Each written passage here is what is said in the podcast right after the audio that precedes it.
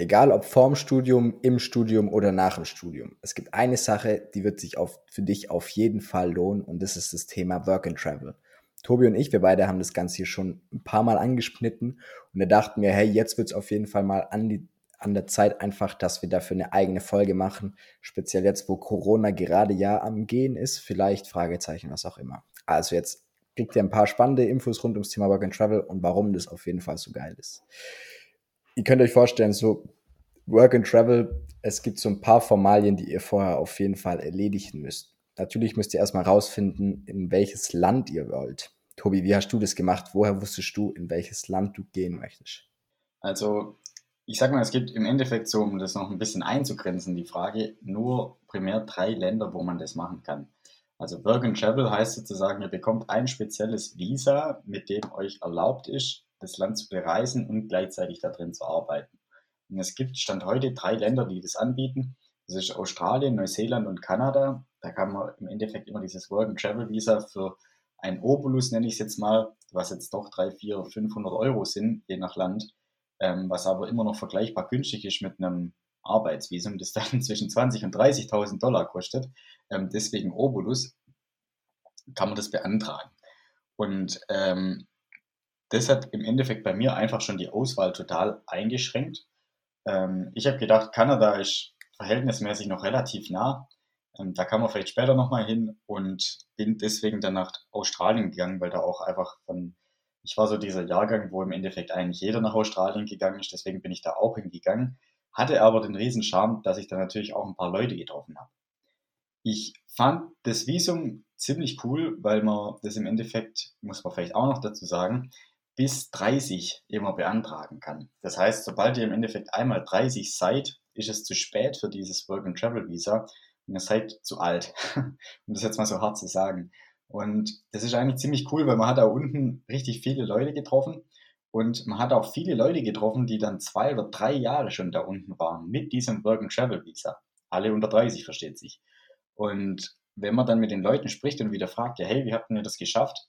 Dann gibt es bei jedem Visa wieder so Schlupflöcher. Also wenn ihr zum Beispiel länger bleiben wollt, also gerade in Australien und Neuseeland und in Kanada ist es so, dann müsst ihr entweder in der Landwirtschaft mithelfen oder ihr müsst als ähm, Nanny sozusagen, es gibt ja auch männliche Nannies, da fällt mir jetzt gerade nur der Begriff dazu, also Babysitter, ähm, ähm, müsst, ihr, müsst ihr dann im Endeffekt werden. Und dann könnt ihr das Visum immer verlängern. Also wenn ihr das dann für vier Wochen oder sowas gemacht habt, dann ist das kein Problem und ihr könnt, ihr könnt es immer wieder verlängern. Die coole Sache ist wirklich, dass es da unten auch richtig viele Jobs gibt. Also wenn er dann, wenn man dann immer runtergeht und man denkt so, ja, ich finde da doch eh keinen Job und wer will schon im Endeffekt gesagt einen Ausländer oder sowas ähm, dann einstellen, ist echt brutal einfach. Also wo ich immer die ganzen Jobs gefunden habe oder Jobs finden konnte, war bei Gumtree.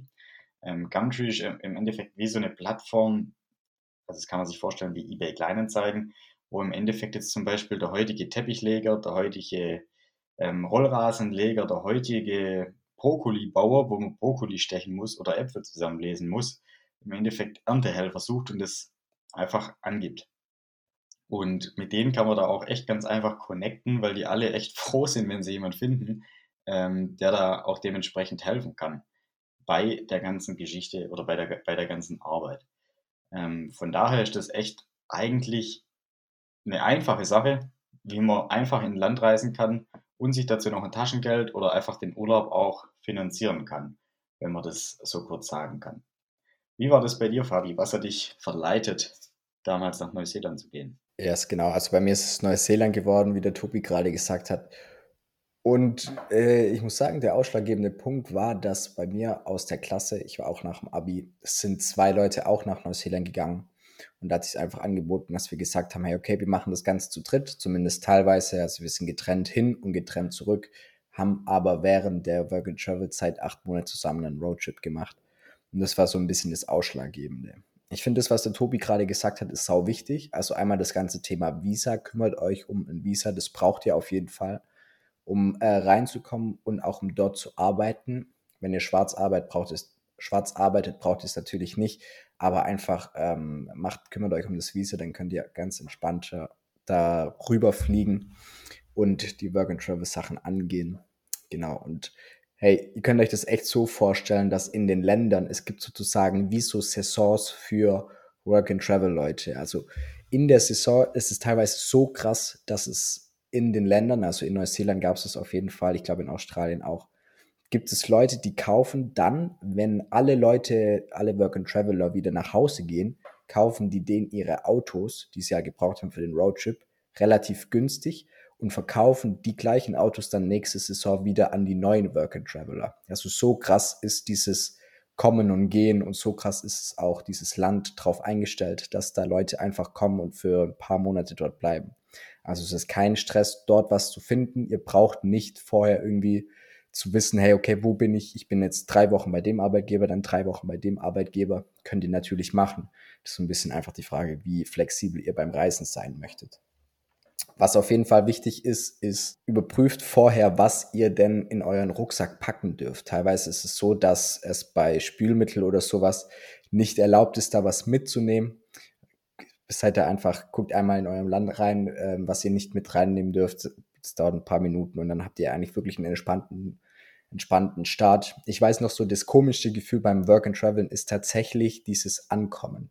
Also ihr könnt euch das so vorstellen, je nachdem, wo ihr hingeht, seid ihr so um die, ja, vielleicht so echt mal 24 Stunden im Flugzeug, also in einem Flugzeug oder in einem Flughafen. Und dann kommt plötzlich dieser Moment, wo es heißt, okay, jetzt wird gelandet, jetzt seid ihr im, jetzt seid ihr in dem Land, in dem ihr schon immer hin wolltet, in dem ihr die letzten zwei Monate sozusagen nichts anderes gemacht habt, wie ähm, euch irgendwie überlegt, was ihr dort dann machen werdet. Und dann seid ihr plötzlich da, ihr seid dann plötzlich gelandet. Bei mir war das so, ich bin dann, habe dann meinen Rucksack abgeholt und bin dann aus dem Flughafen rausgelaufen das erste Mal in Neuseeland. Und dann dachte ich mir so wirklich so, ja und jetzt? So, ja, was mache ich denn jetzt hier irgendwie? Also ich wusste so irgendwie gar nichts mit mir anzufangen und habe dann im ersten Moment auch irgendwie gedacht, so, okay, komisch, dass ich das jetzt auch irgendwie gemacht habe. Ähm, ihr könnt euch das so vorstellen, ne? ihr seid dann halt plötzlich so am anderen Ende der Welt. Ihr kennt keine Person, keiner kann euch sofort helfen. Also ihr könnt natürlich telefonieren, aber sagen wir, falls ihr Geld braucht, es dauert irgendwie ein paar Tage, bis das Geld überwiesen wurde und sowas. Also es ist wirklich ein komplett komisches Gefühl. Aber das Gute ist, dieses Gefühl, das geht auf jeden Fall weg. Und diese Work-and-Travel-Zeit ist wirklich, wirklich geil. Und irgendwann mal werdet ihr auch so im Nachhinein zurückblicken und denken, hey krass, dieses Gefühl da, was ich hatte, als ich den Flughafen zum ersten Mal verlassen habe am anderen Ende der Welt, das war schon mal was ganz Außerordentliches. Ich hätte jetzt gedacht, dass der Fabi sagt, dass das erste Gefühl, wo er sich erstmal angekommen gefühlt hat, war, als dann sozusagen die ganze frische Wäsche aufgebaut war und das erste Mal frisch waschen musste, aber scheint war es das nicht. Ähm, für alle, die jetzt sich fragen, ich möchte nicht dieses Gefühl haben wie der Fabi mit, ich steige da jetzt aus, bin total planlos, weiß gar nicht, was ich mit mir anfangen kann oder wie das jetzt hier überhaupt weitergeht, die sozusagen einfach da auch eine Anlaufstelle brauchen. Es gibt verschiedene Anbieter, über die ihr auch euer Visa beziehen könnt. Und bei den Anbietern habt ihr im Endeffekt verschiedene Packages, die ihr buchen könnt. Bei den Packages kommt es wieder zum Beispiel drauf an, mit wollt ihr da unten gleich ein Hostel mit buchen? Wollt ihr eine SIM-Karte haben, also eine, eine, eine, ortsansässige SIM-Karte? Möchtet ihr quasi so einen Guide haben, der euch da ein Stück weit auch die Stadt am Anfang zeigt? Möchtet ihr jemanden, der mit euch zusammen ein Bankkonto eröffnet und so weiter und so fort? Also man kann sich da sozusagen wie eine Mutti auf gut Deutsch buchen über verschiedene Programme. Und ein Kumpel von mir hat das auch gemacht. Ähm, der hat gesagt, eigentlich hat es relativ gut funktioniert. Man stellt, wenn man unten ist oder in so einem neuen Land ist und in das erste, erstbeste ranzige Hostel geht, aber eigentlich echt ziemlich schnell fest, dass man das gar nicht braucht. Weil alle Leute, die man da unten trifft, sind eigentlich zu 95 Prozent planlos alle Leute, die man da unten trifft, haben zu 95 Prozent wenig, zu wenig Geld dabei. Alle Leute, die man da unten trifft, haben riesige Pläne, wo sie hinwollen und können einem da echt auch die, die Top-Spots im Endeffekt erklären oder auch den Top-Rollrasenverleger, wo man ja ein bisschen mehr auf die Stunde verdient wie, wie bei anderen. Von daher ist man, braucht man, finde ich, im Nachhinein gesehen einfach diese Anlaufstelle auch gar nicht, sondern kann sich da echt auch super selber durchvorstellen. Oder wie hast du das gesehen, Fabi? Hättest du dir da gern Hilfe gewünscht? Also ich muss sagen, eigentlich, eigentlich nicht. Also ich glaube, so am Anfang ist es schon dieser Wunsch nachher, okay, bitte zeig mal jemand, was Sache ist da. Aber du, Sache ist die, eigentlich du brauchst ein Konto und du brauchst eine SIM-Karte. wenn du dort bist. So, dann eröffnest du dir ein Konto, holst dir irgendwie ähm, bei irgendeinem Anbieter eine passende SIM-Karte und auch da, also für Work and Travel, das ist super easy. Also die Kontoeröffnung hat bei mir einen Tag gedauert und das war auch echt gar kein Stress, das Ganze zu machen. Es ist jetzt nicht so kompliziert. Das sind ja eigentlich die einzigen zwei Sachen, um die ihr euch so wirklich, wirklich kümmern müsst. Und dann könnt ihr auch schon loslegen. Und wie der Tobi gesagt hat, so dort unten, es ist wirklich so, dass der Standardspruch in einem Hostel war wirklich so, hello, hey, my name is Fabian, how are you, bla bla bla, where are you from? Und dann haben wirklich immer 80 Prozent gesagt, Germany, Germany, Germany, Germany, Germany, Germany, Germany. Auf eine Art war es irgendwie langweilig, ne, weil man geht so ans andere Ende der Welt und irgendwie kommt das halbe Land gefühlt mit. Gleichzeitig ist es halt auch super easy, um da Anschluss zu finden. Und das Coole ist bei dem Work and Travel, da gibt es auch sozusagen dieses Uni-Anfang-Phänomen. Das Uni-Anfang-Phänomen ist auf eine Art, ihr sucht Freunde und ihr möchtet unbedingt Anschluss finden und gleichzeitig suchen andere, alle anderen Leute auch Freunde und Anschluss. Das heißt, ihr sucht nicht nur, sondern ihr werdet auch gesucht, was dazu führt, dass die Leute dort einfach super, super offen sind. Also es ist wirklich so, du triffst jemanden mit einem Hostel, dann kann es sein, man versteht sich mehr und dann macht man irgendwie aus, man kocht zusammen oder man geht es zusammen noch irgendwie raus, was erleben. Ich weiß noch so, die ersten Leute, die ich wirklich getroffen habe in Neuseeland, da war dann halt gleich so im Raum, okay, hey, die haben, die wollen ein Auto kaufen und einen Roadtrip machen, ob ich nicht Bock habe mitzumachen. Also so schnell geht es irgendwie, dass man da teilweise Travel Buddies findet und sowas. Also macht euch da nicht zu viele Gedanken darüber. Wie gesagt, kümmert euch um ein Konto, kümmert euch um ein Handy und ähm, schaut auch, dass ihr auf dem Konto genug Geld habt am Anfang. Wie könnt ihr das machen? Also entweder ihr nehmt Bargeld also Bargeld einfach mit ähm, in das Land und zahlt es dann direkt dort ein. Oder ihr schaut, dass ihr, ähm, sobald ihr das Konto habt, da sofort was überweist, aber das dauert halt ein paar Tage. Ich habe Geld mitgenommen, das war auch super cool. Dann ähm, Klar, man hat am Anfang dann ein bisschen mehr Geld in der Tasche wie sonst, hat aber den Vorteil, dass man halt einfach gleich liquide ist und gleich was einkaufen kann.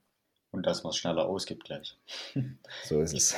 Ich finde bei dem Thema Geld, das war auch was, was relativ viele eigentlich meiner Meinung nach falsch gemacht haben. Also so der typische, der typische Deutsche, den man unten getroffen hat, sag ich mal, in Down Under, der hat es immer so gemacht, der ist, hat sein Abi gemacht, hat drei bis vier Monate gejobbt. Also hier in Süddeutschland, wo der Fabi nicht herkommt, jobbt man natürlich beim Daimler in der Regel. Also alle Süddeutschen waren sozusagen einmal beim Daimler. Die anderen waren dann noch bei der Deutschen Post, haben da Post ausgetragen und so weiter und so fort. Und man kann ja immer diesen Steuerfreibetrag, beziehungsweise konnte man damals von 8.500 Euro erwirtschaften. Das heißt, jeder war, sage ich mal, drei, vier Monate arbeiten für diese 8.500 Euro und ist dann ähm, von diesem Geld nach Australien, Neuseeland oder sonst irgendwo hin. Dann kostet der Flug irgendwie 1000 bis 1500 Euro Hin- und Rückzugflug, wenn man beides gebucht hatte damals und die Ausrüstung hat noch ein paar Euro gekostet. Dann kommt man unten an und stellt fest, fuck, hier ist eigentlich brutal teuer. Was haben dann alle gemacht? Alle haben im Endeffekt in Deutschland für irgendwelche 12 Euro geknüppelt, wenn man das so sagen möchte. Unten kostet alles mehr, man verdient aber auch mehr. Dementsprechend habe ich sozusagen in Deutschland für diese 12 Euro gearbeitet in Australien habe ich für Rollrasen verlegen irgendwelche 45 Dollar auf die Stunde bekommen. Oder ein Kollege von mir hat Brokkoli gestochen für 30 Dollar die Stunde. Oder also es geht immer so weiter. Das heißt, was ich da eigentlich ganz wichtig finde, ist, man sollte sich da vorher mal informieren, wie ist eigentlich der Wechselkurs. Was kann ich eigentlich gerade so an Geld verdienen? Also könnt ihr ja einfach durch auf Gumtree oder so nachschauen, was man zum Beispiel verdient und euch dann echt gut überlegen mit, hey, mache ich das jetzt wirklich, dass ich hier in Deutschland arbeite oder gehe ich runter mit ein paar Euro und gucke, dass ich da halt am Anfang einen Job finde, wo ich dann einen Monat mal arbeiten kann und von diesem Monat kann ich im Endeffekt ja wieder zwei, drei Monate leben. Als Beispiel, wenn ich nicht äh, ins Haus und Haus alles ver verbrassel. Aber das fand ich da unten eigentlich ziemlich krass, ähm, weil die Leute dann so gedacht haben, ich arbeite in Deutschland drei Monate und kann mir dann unten sechs bis sieben Monate auf gut Deutsch gesagt Urlaub leisten. Und das steckt ja schon im Namen vom Visa, Work and Travel. Also man, man sollte beides verbinden. Ähm, das ist ja vom, von der ganzen Regierung da unten auch so gewünscht, weil die halt einfach auch brutal viele Saisonkräfte suchen. Ähm, Gerade jetzt im Sinne von Landwirtschaft oder was es, was es sonst noch alles unten gibt oder auch Tourismus. Ich sag mal, ganz bekannte Jobs sind auch immer in diesen Hostels, wo man als Empfangsdame oder Empfangsmann auch dementsprechend arbeitet und dann einfach nur Kost und Logis gestellt bekommt, ist ja auch schon ein Anfang, sage ich mal, wenn man das nicht selber verdienen muss. Aber ja, ich finde, das war einfach so das größte und wichtigste Learning, was ich von da unten mitgenommen habe. Ich habe auch beim Daimler gearbeitet, habe aber dann auch unten gearbeitet. Von daher, sag ich mal, war das bei mir so ein ausgewogenes Verhältnis zwischen, ich habe den Fehler gemacht und habe aber auch versucht, den Fehler dementsprechend zu, ja, ähm, auszugleichen. Was auch noch richtig einfach ist, was oft unterschätzt oder überschätzt wird, ist, unten kann man einfach auch ein Konto eröffnen. Es gibt ganz viele Leute, die fangen in Deutschland dann wild an, sich irgendwie noch ähm, eine Kreditkarte zu besorgen, wo man im Endeffekt einfach Geld abheben kann. Man hat dann wieder diese Gebühr, die man immer zahlen muss, wenn man im Ausland Geld abhebt. Und das kann man einfach umge umgehen, indem man unten ein Konto eröffnet. Hat für die Arbeitgeber natürlich den Charme, dass ihr im Endeffekt einfacher das Gehalt überweisen könnt ähm, und hat für euch den Charme, dass ihr kostenlos Geld abheben könnt und dass das Konto eigentlich auch gar nichts kostet. Deswegen ähm, schaut auf jeden Fall, dass ihr da unten ein Konto eröffnet. Und die Sache ist die, also wir haben jetzt euch viel erzählt über, okay, was erwartet euch und Flüge und Visa und hier kümmern und dort arbeiten. Es heißt auch Work and Travel. Und die Sache ist die, nicht nur ist das Travel unfassbar geil, sondern auch allein diese Erfahrung zu machen, zu sagen, okay, du bist jetzt am anderen Ende der Welt, du kennst keine Person, es gibt keinen, der sich um dich kümmert, keiner ist sofort erreichbar, wenn du irgendwas brauchst. Das bringt dir unfassbar viel in deiner Entwicklung. Und du kommst aus dem Work and Travel zurück und du weißt, dass du imstande bist, dir einen Job zu suchen in einem fremden Land, ein Konto zu eröffnen in einem fremden Land, ähm, selber so zu reisen in einem fremden Land. Dein ganzes Zeug, alles, was du brauchst während deiner Reise, passt in einen Rucksack. Da hast du plötzlich irgendwie zwei Pullover, fünf Unterhosen, zwei Hosen und du bist komplett happy. Du brauchst gar nicht diesen riesigen Schrank, den du zu Hause hast. Und du bist wirklich auch mal komplett raus aus deinem Umfeld. Also je nachdem, in der Schule oder in der Uni, ihr könnt euch das so vorstellen, es gibt ja immer so ein paar Leute, die machen sich so ein Bild von euch und dann seid ihr sozusagen der, der, keine Ahnung, jetzt mal der, der immer Quatsch macht oder der, der immer so strebsam ist und sowas. Und ich finde es immer sehr schwierig, aus so einem Bild rauszustecken, während man noch in dem Kontext, in dem gleichen Kontext ist. Also wenn der Uni-Kontext euch dieses, hey, ihr seid super strebsam Bild gegeben habt, dann dieses, dieses Bild, dieses Selbstbild, was ihr habt oder dieses Fremdbild, was es von euch gibt, das zu ändern, ist am leichtesten dann, wenn ihr den Kontext komplett verlasst. Das heißt, ihr könnt wirklich bei einem Work and Travel auf eine Art euch auch selber neu erfinden und damit euch auch selber neu finden. Einfach weil es sozusagen verschiedene Rollen gibt, in die ihr schlüpfen könnt, verschiedene Situationen, in denen ihr euch neu erlebt. Und wir haben ja auch schon mal gesagt, weil es gerade ja auch so ein wichtiges Thema ist, so hey, okay, sich selber entdecken, finden, erschaffen, wie auch immer man das nennen möchte. Das kann nur dann passieren, wenn ihr euch in Situationen begebt, die ihr noch nie, in denen ihr noch nie gesteckt habt. Und für sowas ist Work and Travel richtig, richtig geil. Also es wird Situationen geben, wo ihr vielleicht denkt, hey, okay, fuck, läuft ja gar nicht. Also ich wusste irgendwann mal nicht, wo ich pennen soll, weil sich ein Arbeitgeber nicht gemeldet hat. Aber dann halt auch so eine Situation irgendwie wieder hinzukriegen und dann zu merken, ah ja krass, jetzt habe ich es dort doch irgendwie geschafft. So, jetzt habe ich doch irgendwie was gefunden, wo ich schlafen kann. Das ist ein sau, sau geiles Gefühl. Und wirklich, ihr könnt euch nicht vorstellen, wie cool das ist, diese Grad an Freiheit zu haben. Also wenn ihr arbeitet, dann arbeitet ihr halt, ne? Aber da muss man auch sagen, so, Tobi hat gesagt, im, bei, er hat beim Daimler geschafft. Würdet ihr zum Beispiel einfach jetzt mal angenommen, würdet ihr lieber wo arbeiten, wo ihr am Wochenende das macht, was ihr die letzten 20 Jahre ungefähr gemacht habt, oder würdet ihr lieber wo arbeiten, wo ihr am Wochenende einfach spontan in einen komplett anderen Stadtteil oder ein komplett anderes Land ähm, bereisen könnt, so mit Mini-Urlauben? Oder wo ihr einfach sagen könnt, okay, ich habe jetzt Wochenende, ich möchte mal einfach, keine Ahnung, komplett feiern oder lange wach bleiben, spät aufstehen, was auch immer euch da so antreibt, ohne dass halt eure Eltern sozusagen euch ähm, morgens rausschmeißen und so weiter oder für euch für irgendwas einspannen, wo ihr eigentlich keinen Bock habt. Also das sind einfach Möglichkeiten, die ihr in diesem Work and Travel habt. Und die Sache ist die, ne, auf einer Seite, ihr habt diese Freiheit, wo ihr sagt, okay, du kannst machen, was du willst, ne, solange du, du, du brauchst nicht mal was zum Schlafen, vielleicht passt für dich auch irgendwie auf der Straße zu schlafen oder in einem Zelt zu schlafen. Und gleichzeitig neben dieser Freiheit hast du halt aber auch so ein bisschen die Verantwortung, dich um dich zu kümmern in dem Grad, der für dich einfach angemessen ist. Wie gesagt, wenn du im Zelt schlafen möchtest, passt es, dann such dir eine Wiese. Wenn du ein Bett möchtest, dann such dir ein Hostel. Und das ist wirklich eine saukoole Erfahrung. Also ich muss sagen, das war mit die coolste Zeit in meinem Leben, war auf jeden Fall in diesem Work and Travel Neuseeland. So, wie war das bei dir, Tobi? Wie sieht es bei dir aus mit Highlights rund um Work and Travel? Ich habe tatsächlich dreimal auf einer Bank geschlafen mit meinem Koffer, weil ich auch keine Unterkunft hatte nichts. Ähm, ich, ich fand, es war einfach auch, wenn man so zurückblickt, schon einfach die coolste Zeit, ähm, die man hatte. Ähm, und ich finde auch, dass die einen echt super aufs Studium vorbereitet hat im Endeffekt, weil man hat halt irgendwie so in der Schule, egal, wenn man mal eine schlechte Note gehabt hat, es ging irgendwie weiter. Jemand hat sich drum gekümmert. Der Lehrer kam zu dir, hat gefragt, ob alles okay ist und was weiß ich was. Ähm, deine Eltern haben geguckt, dass du Nachhilfe kriegst als Beispiel. Ähm, also es kümmert sich immer irgendjemand um einen sozusagen. Und sobald man eben das gemacht hat, was der Fabi vorhin beschrieben hat, man hat sich diesen Flug gekauft, man steigt aus dem Flugzeug aus, geht aus dem Flughafen raus und guckt und denkt, ja, was mache ich jetzt eigentlich? Genau das ist der wertvolle Moment, sage ich mal, den man bei dieser Work and Travel ähm, einfach lernt, dass man selber danach gucken muss. Und ich habe da echt ein cooles Beispiel. Ich habe wirklich, ohne jetzt den Mädels zu nahe zu treten, in Australien primär Mädels getroffen.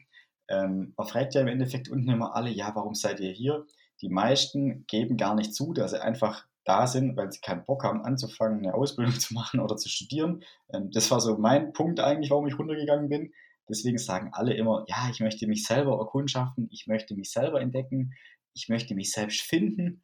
Und wenn ich dann halt immer so denke, ich, ich weiß jetzt nicht genau, ich, ich bin jetzt nicht der Experte für Selbstfindung, wie man das macht, keine Ahnung. Aber Selbstfindung heißt jetzt für mich nicht jeden Abend Party machen, weil ich glaube, da finde ich jetzt nichts raus. Selbstfindung heißt für mich jetzt nicht, ähm, keine Ahnung, einen Monat am Strand zu liegen und mich zu sonnen und ein Buch zu lesen. Ist vielleicht schon ein Stück weit Selbstfindung, aber irgendwie muss ich mich ja damit mir selber beschäftigen, als Beispiel. Und das haben die Leute halt so, glaube ich, direkt nicht gemacht.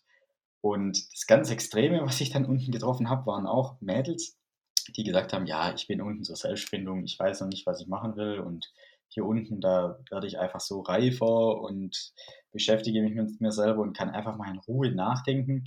Ähm, und dann habe ich sie gefragt, ja, und wie lange seid ihr jetzt schon unten und so weiter. Und ja, und es ging halt irgendwie so weiter und man reist ja dann immer so gewisse Routen ab. Also in Australien reist man zum Beispiel bei der Ostküste entweder unterwärts oder halt hochwärts. Und wenn die Leute im Endeffekt die gleiche Route haben, dann trifft man sich früher oder später wieder. Und ich habe genau die Gruppe ähm, später wieder getroffen, so nach ein, zwei Monaten, und hat dann auch gefragt, ja, und wie geht's euch und so weiter. Und dann haben sie gesagt, ja, uns geht's voll gut, wir haben jetzt wieder Geld und wir, wir, konnten uns einfach mal wieder richtig entspannen und so weiter. Und dann habe ich so gedacht, hey, ihr lag davor die ganze Zeit schon am Strand, wie könnt ihr euch noch mehr entspannen? Und auf jeden Fall war das dann so, die haben eben daheim angerufen und haben erzählt, wie schlecht es ihnen geht und dass sie voll abgenommen haben und gar keine gute Kleidung mehr haben, weil, weil das so hart ist, einen Job zu finden und so weiter und so fort. Dann sind auf jeden Fall die Eltern von Deutschland nach Australien geflogen, sind ins Vier-Sterne-Hotel für zwei Wochen mit der Tochter. Ähm, würden sicherlich auch Männer, äh, würden sicherlich auch Eltern für Söhne machen, will ich nicht unterstellen. Ist jetzt halt nur so das Beispiel, was ich habe und haben das im Endeffekt dann finanziert, sind dann danach nochmal schön einkaufen gegangen, neue Klamotten und so weiter, haben dann nochmal ein Taschengeld da gelassen, sind wieder heimgeflogen. Und dann habe ich halt so für mich gedacht, hey Tobi, ich klopfe dir jetzt echt hart auf die Schulter, weil du hast einfach selber durchgezogen. Und ich hätte da einfach so ein schlechtes Gewissen, das so zu machen, wie die äh, Mädels es gemacht haben, weil ich halt einfach denke, warum habe ich das dann gemacht? Ich habe im Endeffekt ein Jahr lang Urlaub gehabt, okay, aber ist das jetzt wirklich das Ziel gewesen, ein Jahr lang Urlaub zu machen? Das kann ich, ja, also, hm, ich weiß nicht. Für mich war das irgendwie so der Punkt, wo ich gedacht habe, nee, also gut, dass ich das ähm, anders eingeschlagen habe, weil ich glaube, die sind auch ein Stück weit die Leute, die es im Studium dann schwerer haben, weil sie halt einfach auch gemerkt haben wieder, hey, ich falle nach hinten und ich knall nicht irgendwie auf der Betonboden, sondern ich habe irgendjemand, der mich da auffängt. Und genau das habe ich beim Studium auch nicht mehr. Wenn ich beim Studium, sage ich mal, eine schlechte Note schreibe, dann ist es dein Ding. Da juckt es den Professor nicht, ob du ähm, jetzt gestern Kopfweh hattest bei der Prüfung oder fünf Tage vorher irgendwie dein Haustier gestorben ist als Beispiel. Das, das ist was, was in der Schule funktioniert. Wenn du dich für die Prüfung nicht anmeldest, ähm, dann schreibst du die Prüfung nicht. Wenn du deine Regelstudienzeit überzogen hast, dann wirst du exmatrikuliert. Also dann ist einfach, ist einfach so, ja. Und genau das ist ja das, was man bei dem Work and Travel Visa ein Stück weit lernt, ist, dass man eben unten ankommt mit seinen fünf Unterhosen, seinen zwei Pullis, keinen Plan hat und sozusagen ein Stück weit wie auf D-Max diese, diesen Bear Grylls mit, ähm, der heißt, ich glaube, Überleben in der Wildnis oder sowas, mit der Serie. so, so ähnlich ist das was, was man da unten einfach auch ähm, erleben bzw. durchleben kann. Und ich empfehle das wirklich jedem, das auch dann einfach selbst so durchzuziehen, ähm, dass man sich das selber leisten kann, selber erwirtschaften kann und selber auch einfach so diesen Plan gestalten kann. Ähm, das ist so, finde ich, einfach mein Fazit, was ich damals richtig wertvoll fand, dass man auch einfach im Endeffekt auf gut Deutsch gesagt keinen Chef hat. Man hat keinen, der jetzt sagt, jetzt morgen muss ich um 8 Uhr aufstehen. Oh, übrigens, muss das machen. Und das Krasse ist dann einfach, wenn ihr heimkommt und ihr zieht wieder bei euren Eltern ein. das wird die ersten zwei Monate richtig spannend. das muss ich jetzt schon auch ein bisschen ausführen. Also was war, was war das Spannende?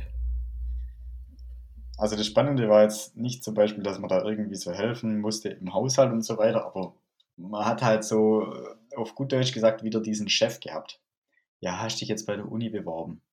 Ja, warst jetzt bei der Oma? Ja, ähm, hast jetzt dein Zimmer aufgeräumt? Hast jetzt geguckt, ob du das und das machst? Ja, was machst du jetzt eigentlich die nächsten Tage? Hast jetzt mal überlegt, wie es weitergeht? Hasch, hasch, hasch. Und vor allem, ja, wieso bist du jetzt heute aufgestanden erst um neun? Wieso warst du gestern Abend jetzt nicht daheim? Wieso kommst du heute Abend erst um elf heim und so weiter? Und das sind so die Punkte, wo man halt einfach denkt, davor, don't worry, be happy, ja, so auf gut Deutsch, keiner interessiert, was du machst. Hauptsache, du, du stirbst nicht, ist jetzt ein, schlechter, ein schlechtes Beispiel, aber übertrieben gesagt ist das so das einzige Ziel, dieses, dieses Überleben im Ausland einfach zu meistern. Und ich finde, da lernt man, lernt man richtig, richtig viel äh, fürs Leben, aber das habe ich jetzt ja vorhin schon gesagt. Also so diesen Moment, was du gerade gesagt hast, so mit dem nach Hause kommen, ich finde, so dieses Einziehen ist auf eine Art sehr krass, wie du gesagt hast, so man ist dann plötzlich wieder in einem, man ist dann nicht mehr so sozusagen sein eigener Herr, sondern man ist sein eigener Herr und Sohn und was auch immer man halt für Rollen hat, wenn man zu Hause ist. Und das kommt dann halt plötzlich wieder dazu und das ist irgendwie ungewohnt, weil man halt sozusagen irgendwie die acht Monate oder Jahr oder halbes Jahr, was auch immer, ohne diese Rolle gelebt hat. Was ich so den krassesten Moment beim Zurückkommen fand, für mich persönlich war, als ich sozusagen bei mir zu Hause in der Stadt am Bahnhof angekommen bin, habe ich den Bus genommen, um mit dem Bus dann nach Hause zu fahren. Und in dem Bus habe ich eine Mutter getroffen von einer Schulkameradin. Und die Schulkameradin, also die Mutter hat dann gesagt so, hey, ne, bla bla bla, du warst doch Work and Travel machen und wie war's? Ja, hier, mega und so weiter. Erzähl, wie cool das war. Und dann habe ich so gefragt, ja, und was ist denn hier passiert so die letzten acht Monate? Und dann hat man richtig gesehen, also ihr könnt euch das so vorstellen, ihr habt die Zeit erfahren, wo ihr am meisten euch weiterentwickelt habt. So, ihr geht in den Flieger, fliegt rüber und eine andere Person fliegt sozusagen wieder nach Deutschland zurück. Finde ich wirklich, weil die Veränderungen so krass sind. Und dann hat die Mutter von der Freundin gesagt, so ja, äh, was äh, hat sich hier verändert? Äh, naja, das Freibad hat geschlossen. So, das war alles. Und das war irgendwie krass, weil ich, also so dieses Gefühl von, hey, okay, krass verändert, viel erlebt und dann kommst du zurück und hier ist gefühlt alles gleich geblieben. Und ich finde, das macht ein bisschen traurig irgendwie sozusagen. Weißt du, man hat so erlebt, wie, wie so, wie was vorangeht, wie man was verändert, wie du dich veränderst, wie so neue Reize auf dich reinkommen. Neues passiert, jeden Tag wird irgendwie was Neues erlebt. Und als ich dann so das gehört habe, so das, da fand ich echt so ein bisschen so, okay, krass. Das klingt jetzt echt irgendwie traurig, so zu wissen, okay, das Highlight in den letzten Monaten war, dass äh, das Freibad zu hat, obwohl es irgendwie Sommer war. Also das ist auch ein weirdes Gefühl. Ich finde, das ist auch so ein bisschen, was ich damals so empfunden habe, ist, also als man da zurückkam und gelandet war und sich wieder in der Umgebung zurechtgefunden hat, weil sonst ist man immer irgendwo Neues hingegangen, war, dass man das schon so gemerkt hat, dass einfach so ein Kapitel im Buch jetzt vorbei ist. Ähm, und das fand ich damals schon auch richtig krass, weil man gemerkt hat, hm, Kacke da unten, da konnte ich jetzt, wie gesagt, auf blöd Deutsch gesagt, machen, was du willst. Jetzt kommst du zurück und jetzt brauchst du irgendwie ein Stück weit wieder eine Ordnung, eine Orientierung und musst dich da vielleicht auch dem ein oder anderen fügen wieder. Und ja, im Endeffekt ist nicht schlimm, weil immer wenn ein Kapitel aufhört, fängt wieder ein neues Kapitel an. Ist halt nur die Frage, ob das Folgekapitel so spannend wird wie das Kapitel danach. Aber um das im Endeffekt in ein paar Schlussworte zu packen, wenn ihr dieses Kapitel aufgeschlagen hat, habt oder ihr wollt es aufschlagen ähm, und ihr erlebt da einfach, sag ich mal, eine ähnliche Zeit wie der Fabi und ich, wovon ich stark ausgehe, und ihr schließt dieses Kapitel und das neue Kapitel geht auf, ähm, was dann einfach, sage ich mal, ein Stück weit langweiliger oder wieder arbeitsintensiver oder wie auch immer man es beschreiben möchte, vielleicht auch besser wird, ja. Und ihr müsst euch immer im Hinterkopf halten, bis ihr 30 seid, könnt ihr das jetzige Kapitel immer schließen und könnt wieder ein neues Kapitel aufmachen, das eigentlich nur genauso cool werden kann wie das andere Work and Travel ähm, Kapitel, wenn man es jetzt einfach so nennen möchte. Deswegen, wenn ihr das, sage ich mal so, als ja, coole Zeit in Erinnerung habt, warum macht das nicht zweimal, warum macht das nicht dreimal, warum macht das nicht in jedem Land ähm, als Beispiel, auch wenn es nur für drei, vier, fünf Monate sind. Es muss ja kein, kein ganzes Jahr sein, ähm, in dem ihr euch, sage ich mal, diese Auszeit dann auch gönnt. Es kann ja auch genauso sein, ihr sagt nach dem Bachelor, hey, ich mache jetzt erstmal nochmal ein Work-and-Travel-Jahr. Wer, wer nimmt es einem krumm? Im Endeffekt, wenn man das ähm, in den Bewerbungsgesprächen auch wieder dementsprechend, ich will jetzt nicht sagen rechtfertigen, sondern verkaufen kann, warum er das gemacht hat, finde ich, ist das ja ein super Punkt. Und man sammelt ja da unten auch viel Erfahrung, die man dann dementsprechend auch wieder wiedergeben kann. Erst, also alles in allem, ihr habt es jetzt auf jeden Fall gehört, Tobi und ich, wir sind Riesenfans von Work and Travel, darum jedem hier ans Herz gelegt. Falls ihr es euch überlegt, macht es auf jeden Fall und falls ihr es glaubt, hey, Work and Travel möchte ich überhaupt nicht machen, überlegt euch wirklich mal, warum nicht. Was habt ihr denn zu verlieren, wenn ihr es einfach mal ausprobiert? Das war's jetzt mit der heutigen Folge hier bei Tipps auf Augenhöhe. Ihr wisst, hier bekommt ihr die Tipps für die Zeit in der Uni. Heute war es wahrscheinlich erst so eine Zeit vor der Uni, nach der Uni, die wir uns gewünscht haben. Und falls du dir gerade denkst, so, hey, cool, ähm, aber du hast noch eine offene Frage oder du möchtest irgendwie mal Teil von dem Podcast hier sein, dann gibt's für dich jetzt ein cooles Angebot in der Podcast-Beschreibung. Und zwar findet ihr dort einen Link von Speakpipe. Speakpipe könnt ihr euch so vorstellen, ihr schickt uns da wie eine WhatsApp-Sprachmemo nur ohne Nummern, ohne Registrierung, komplett anonym. Also wir haben quasi eure Tonspur mehr nicht. Und dann können wir euch in den Podcast mit einbeziehen. Was ihr unten auch findet, ist ein Link zu einem anderen Tipps auf Augenhöhe. Wieso gibt es jetzt ein neues Tipps auf Augenhöhe? Wir möchten einfach, dass die Saga weitergeht, sozusagen. Das Thema Studium ist mehr oder weniger jetzt einfach, wir haben jetzt sehr viele Folgen dazu gemacht und wir beide möchten jetzt einfach auch noch Folgen machen, die über das Studium hinausgehen. Darum checkt auf jeden Fall auch mal bei dem Kanal vorbei und abonniert den schon mal, dann verpasst ihr da keine Folge. Das war es jetzt aber genug mit der Werbung. Vielen lieben Dank fürs Zuhören, Leute. Macht's gut und bis bald.